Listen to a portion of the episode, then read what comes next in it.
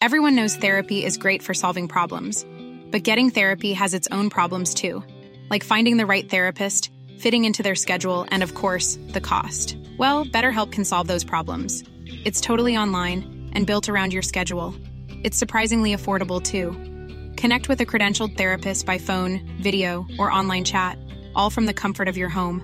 Visit betterhelp.com to learn more and save 10% on your first month. That's BetterHelp H E L P.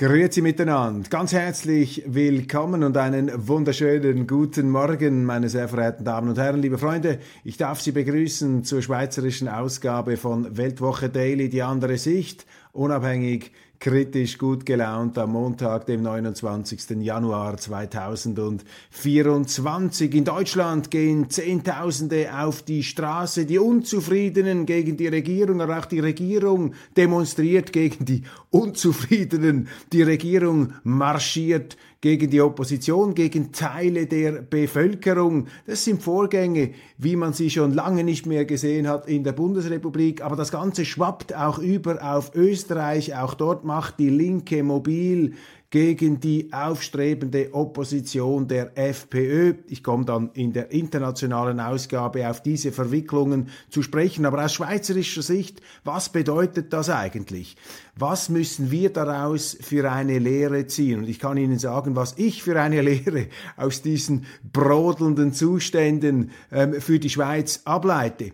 Wir müssen unabhängig bleiben. Wir dürfen uns nicht hineinziehen lassen in das Schlamassel der Europäischen Union. Denn das Problem, das hier sozusagen vulkanisch zum Ausbruch kommt, ist im Grunde, wenn man das ähm, versucht herunterzubrechen, zu reduzieren auf einen ganz spezifischen Faktor, das, was in Deutschland, in Österreich, jetzt auch in Frankreich, da gehen die Bauern auch auf die Straße und, äh, und, und schütten Gülle auf die ähm, Boulevards von Paris. Was dahinter steckt, ist die institutionalisierte Überheblichkeit, die institutionalisierte Arroganz der Politik, versinnbildlich und eben auch verankert und verwurzelt durch die ähm, Europäische Union, die quasi ein System der institutionalisierten Abgehobenheit sozusagen der Bürgerferne ist, aber eben auch die repräsentativen Systeme, in, der es den, äh, in denen es den äh, Politikern leichter gemacht wird,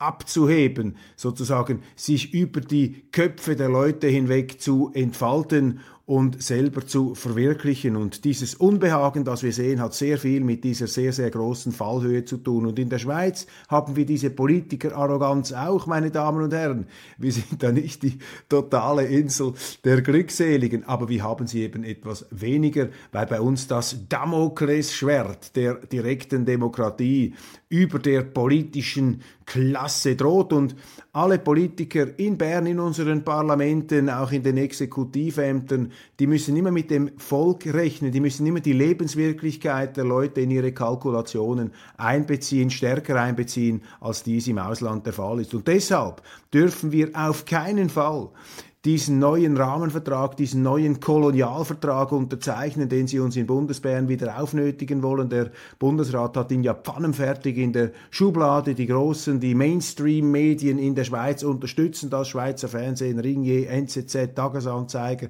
Sie sind dafür. Beim Tagesanzeiger lesen wir doch äh, einige skeptische Betrachtungen. In der NZZ-Redaktion gibt es ein paar abweichende, dissidente Stimmen aber in der Klarheit, in der äh, auch Offensichtlichkeit ist hier ähm, die Ablehnung im medialen Spektrum, auch im politischen, viel, viel zu klein, auch in der ähm, Parteienlandschaft. Lediglich die SVP ist da dagegen. Es gibt aber zum Glück auch außerparlamentarische Gruppierungen, die sich ähm, dagegen stellen. Also, wenn wir nicht wollen, dass bei uns die Abgehobenheit der Politiker noch größer wird, als sie es heute schon ist für schweizerische Verhältnisse, dann dürfen wir es nicht zulassen, dass die Schweiz zu einer Rechtskolonie der Europäischen Union wird, dass wir eingepackt werden, denn das ist das ganz große Problem. Und die Vehemenz, mit der sich eben auch die Opposition beispielsweise in Deutschland zu Wort melden muss, hat eben damit zu tun, dass sie in den Korridoren der Macht Oropax in den Ohren haben, dass sie nicht zuhören. Deshalb, da müssen wir aufpassen.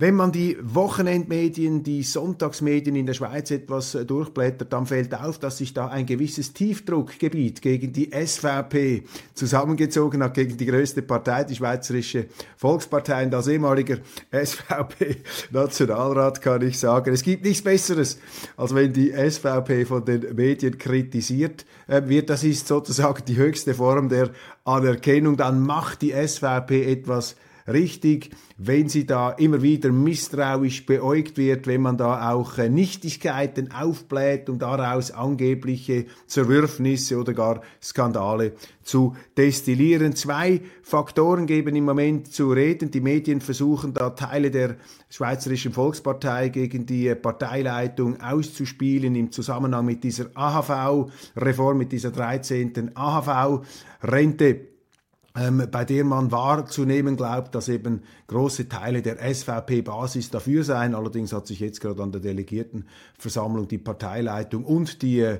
Delegierten mehr oder weniger einstimmig gegen diesen Ausbau der AHV, gegen diese äh, Zertrümmerung, gegen diese weitere finanzielle Aushöhlung der AHV gestemmt und zwar mit einem äh, oder mit zwei Argumenten, die einleuchtend sind. Zum einen besteht der Auftrag natürlich darin, diese Sozialwerke zu sanieren, zu retten, zu stabilisieren. Da kannst du nicht einfach Geld ausgeben, das du nicht hast.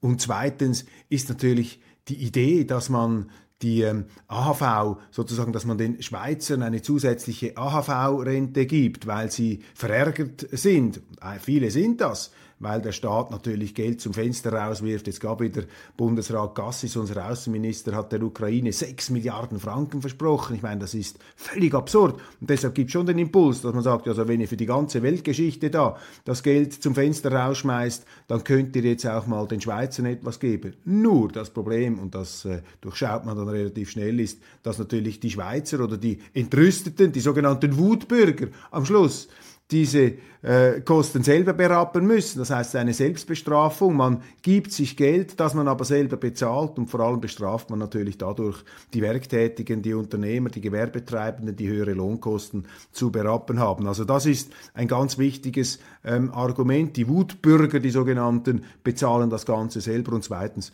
ähm, würde dies die AHV noch weiter in Schieflage bringen. Zweite Konfliktzone, angeblich ein Nationalrat Michael Graber aus dem Kanton Wallis ist gegen die Pläne des SVP-Bundesrats Rösti bei der Post Einsparungen zu machen. Auch das wird hochgekocht, aber ich würde da mal mit der großen Distanz hier aus dem Institut für fortgeschrittene Gegenwartskunde festhalten. Also solange die SVP kritisiert wird, muss man sich um diese Partei nicht allzu viele Sorgen machen. Der deutsche Botschafter Michael Flügger, der in den Medien als ein netter Mensch beschrieben wird, ja, das kann ich nicht beurteilen, ob er ein netter Mensch ist, aber er ist auf jeden Fall ein Botschafter, der sehr undiplomatisch sich immer wieder zur Schweiz äußert und deshalb nicht unbedingt dazu beiträgt, dass die Sympathien innerhalb der schweizerischen Bevölkerung gegenüber der Bundesrepublik und ihren Repräsentanten in neue Rekordwerte und neue Gefilde sozusagen der Zuneigung hochsteigen. Ganz im Gegenteil. Er hat nun in den ähm, Tamedia-Zeitungen am Samstag Folgendes gesagt, der deutsche Botschafter, die Schweiz kann als reichstes Land Europas nicht länger einen privilegierten Sonderzugang zum Binnenmarkt reklamieren. Das können wir den ärmeren EU-Ländern nicht erklären. Diese müssen jede einzelne Regel umsetzen, obwohl es ihnen schwerfällt und die Schweiz fordert Ausnahmen bei Spielregeln, die für alle Teilnehmer am Binnenmarkt gelten. Das ist eine dieser Maßregelungen und man spürt schon den versteckten Vorwurf, die reiche Schweiz, da die reiche Schweiz, die Rosinenpicker da, die sozusagen abgezockt haben auf unsere Kosten. Da wird sozusagen eine ganze Kulisse ähm, heraufbeschworen, die natürlich ausblendet, dass die Schweiz über Jahrhunderte ein sehr armes Land war und lange, lange vor der Europäischen Union ähm, zu Zeiten, als man in Europa ähm, sich gegenseitig die Köpfe einschlug, als da die Raubtierstaaten übereinander herfielen, dass eben diese Schweiz eine Oase des Friedens und der Demokratie schon damals war. Und das ist etwas, was mich immer wieder stört, wie einfach solche geschichtlichen Tatsachen einfach mal ausgeblendet werden um es eben tagespolitisch so zuzurüsten, dass man diesen Schweizern ans Portemonnaie geht. Denn die EU will natürlich, dass wir uns dem europäischen Recht unterwerfen und vor allem möchte die Europäische Union, dass wir Geld bezahlen, dass wir quasi bestraft werden für die Leistungen, für die Tüchtigkeit und natürlich auch für die besseren Rahmenbedingungen, die wir uns Schweizer selber gegeben haben. Ich meine, man kann sich auch mal die Frage stellen, warum ist eigentlich die Europäische Union derart in Schwierigkeiten? Warum haben wir in, in Deutschland beispielsweise, dem wichtigsten EU-Land, eine Rezession? Warum gehen in Frankreich die Bauern auf die Straße? Wo sind denn da die selbstkritischen Reflexionen? Aber leider, die Schweizer und vor allem auch die Schweizer Politiker lassen sich da allzu leicht einschüchtern. Ein großartiger Artikel dazu allerdings in der Sonntagszeitung von meinem Kollegen Arthur Ruttishauser, dem Chefredaktor, der hier haarklein auflistet, wo sich die Deutschen gegenüber der Schweiz nicht an Verträge halten. Und Ruttishauser sagt dann eben, der nette Herr Flügger, woher er das nimmt, weiß ich jetzt nicht, aber egal, man ist ja auch freundlich und höflich als Schweizer, der nette Herr Flügger, Flügger würde sich lieber dafür einsetzen, dass sich die Deutschen etwas an ihre Verträge halten. Ruttishauser nur ganz kurz äh, ruft in Erinnerung, dass die Deutschen natürlich massive Verstöße gegen die Neuverschuldungsrichtlinien Maastricht ähm, ähm, vorgenommen haben. Er vergisst zu erwähnen, dass die EU und damit Deutschland immer wieder massiv gegen EU-Verträge verstoßen haben. Auch zum Beispiel bei der sogenannten No-Bailout-Klausel. Das heißt, dass man ein Land, das äh, pleite geht, nicht einfach quersubventionieren kann, dass es sozusagen nicht eine Verpflichtung gibt, äh, beziehungsweise eine Berechtigung anderer Länder, zum Beispiel Griechenland oder äh, wie es oft hieß, auch Italien da über Wasser zu halten, weil das ein Anreiz, eine Anstiftung gerade wär, geradezu wäre, um Schulden zu machen. Dagegen hat man sich, darüber hat man sich hinweggesetzt. Dann natürlich die Verträge gegenüber der Schweiz. Wir haben Schengen unterzeichnet, das heißt offene Grenzen. Die äh, Deutschen allerdings kontrollieren die Grenzen zur Schweiz. Sie machen sie auch zu. Jetzt hat man gehört, äh, da im Raum Basel sind da Trams äh, kontrolliert worden. Das ist ein Verstoß gegen Verträge, die die Schweiz mit der Europäischen Union und vor allem auch mit Deutschland als Teil dieser Europäischen Union abgeschlossen hat. Dann wird hier aufgelistet, was die Deutschen alles an Versäumnissen sich leisten in Bezug auf den Bahnverkehr, während die Schweiz hier die NEAT für Milliarden, die neue Alpentransversale Transversale bezahlt hat, für Milliarden. Man hat sogar den Deutschen Geld ausgeliehen. Und ungeachtet dessen bringen sie es nicht fertig, übrigens auch die Italiener nicht, die entsprechenden Anschlusszüge ähm, zu gewährleisten und auch sonst auf anderen Strecken große Probleme, die ähm, It's that time of the year. Your vacation is coming up. You can already hear the beach waves, feel the warm breeze, relax, and think about work. You really, really want it all to work out while you're away. Monday.com gives you and the team that peace of mind. When all work is on one platform and everyone's in sync, things just flow wherever you are. Tap the banner to go to Monday.com. Everyone knows therapy is great for solving problems, but getting therapy has its own problems too, like finding the right therapist, fitting into their schedule, and of course, the cost. Well, BetterHelp can solve those problems. It's totally online and built around your schedule. It's surprisingly affordable too. Connect with a credentialed therapist by phone, video, or online chat, all from the comfort of your home. Visit betterhelp.com to learn more and save 10% on your first month. That's BetterHelp, H E L P.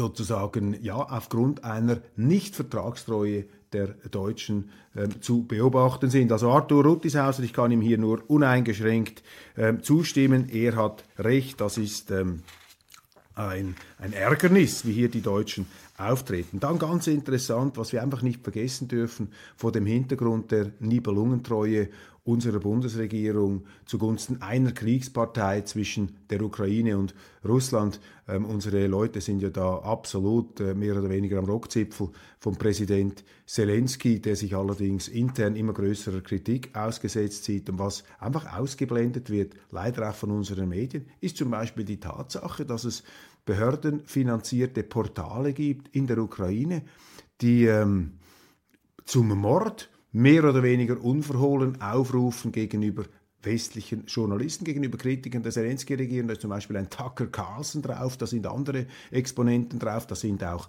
Professoren wie John Mearsheimer oder Jeffrey Sachs ähm, darauf zu sehen. Und äh, natürlich würde die Regierung in Kiew das von sich weisen und sagen, das ist ja ein privates Portal, aber da gibt es eben schon ähm, Verbindungslinien. Und allein die Tatsache, dass so etwas überhaupt geduldet wird in einem Land, das ja sonst den Journalismus unterdrückt, ist äh, mehr als stoßend, wird aber bei uns ausgeblendet, weil Liebe bekanntlich blind macht. Dann haben wir den Fall gehabt von Gonzalo Lira, diesem amerikanischen Journalisten, der in einem Kiew, in einem ukrainischen Gefängnis zu Tode kam, unter bis jetzt, ähm, soweit ich weiß, ungeklärten Umständen. Was sind denn das für Vorgänge? Und allein diese Beispiele würden es doch als geboten erscheinen lassen, ohnehin auf Abstand zu gehen. Einmal ganz abgesehen davon, dass uns die Neutralität dazu eigentlich verpflichten würde. Dann eine interessante Aussage eines ähm, europäischen Spitzenfunktionärs und zwar geht es um den Frontex-Chef Hans Leitens. Er ist der ähm, Verantwortliche der EU-Grenzschutzbehörde Frontex und was er zu sagen hat, sollte allen Frontex-Freunden und EU-Turbos in der Schweiz zu denken äh, geben. Er hat nämlich der Welt am Sonntag mitgeteilt, Zitat, Nichts kann Menschen davon abhalten, eine Grenze zu überqueren, keine Mauer, kein Zaun, kein Meer, kein Fluss, sagt der Behördenchef. Manchmal werde so getan, als könne man schlicht einen Deckel oben auf die Flasche setzen und dann wird die Migration gestoppt. Aber das ist ein Irrglaube, Zitat.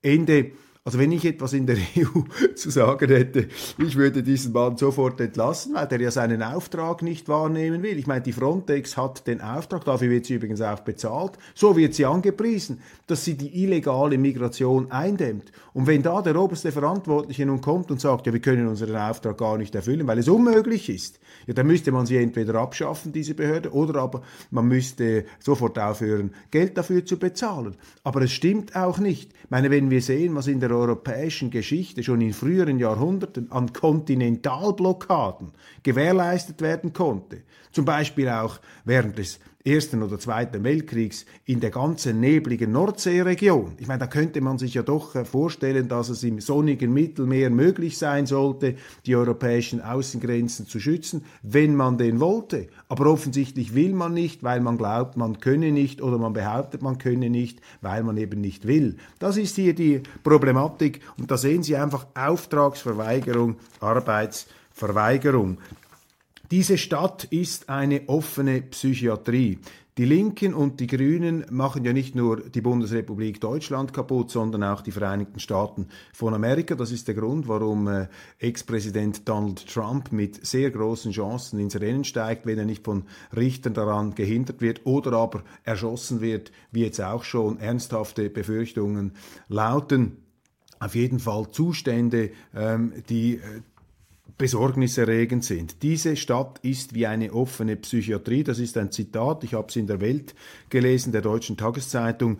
Oregon an der Westküste der USA wagte vor drei Jahren ein einmaliges Experiment. Das sind eben diese typischen Experimente. Der Bundesstaat entkriminalisierte den Besitz kleiner Mengen harter Drogen wie Heroin und Fentanyl. Ein Richtungswechsel, wie ihn auch manche deutsche Politiker fordern. In der Schweiz haben wir auch einige. Doch das Ergebnis in Portland ist absolut verheerend und dann also ein fürchterlicher Zustandsbericht. Die Linken machen die USA kaputt. Das ist eben eine der Wirklichkeit entfremdete Politik, die da gemacht wird.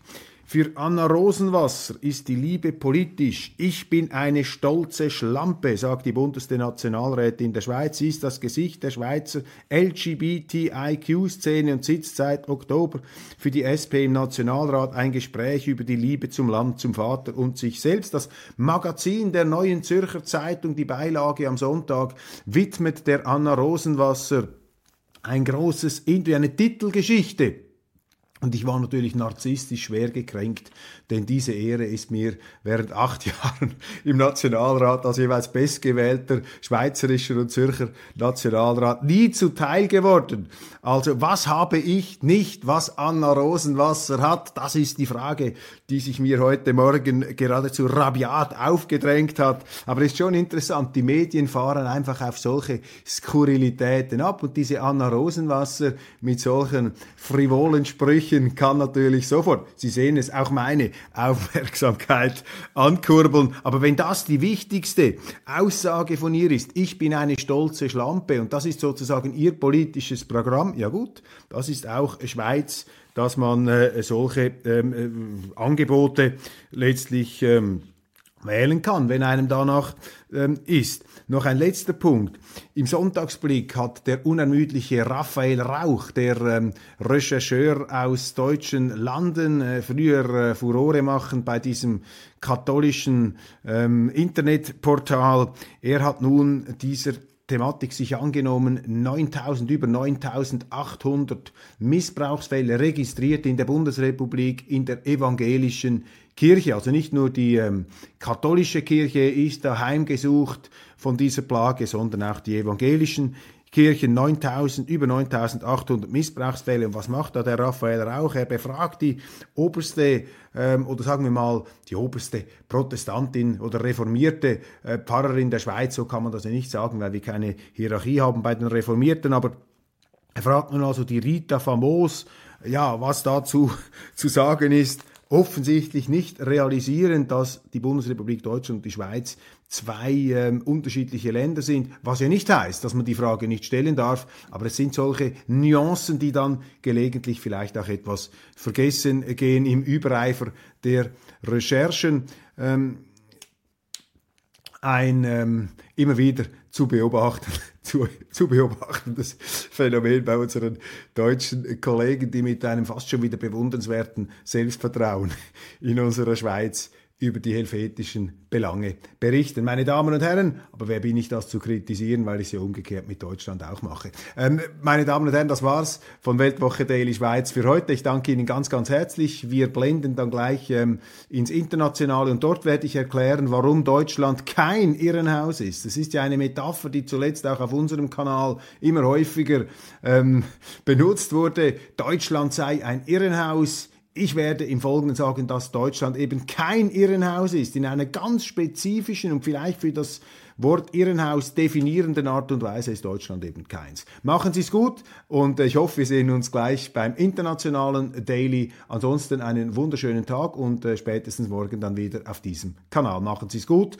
und ähm, ja, verpassen Sie unsere Sendungen nicht, auch unsere Artikel. Äh, wir sind laufend dabei äh, für Sie und aktualisieren laufend. Bestens, macht's gut und einen schönen Tag.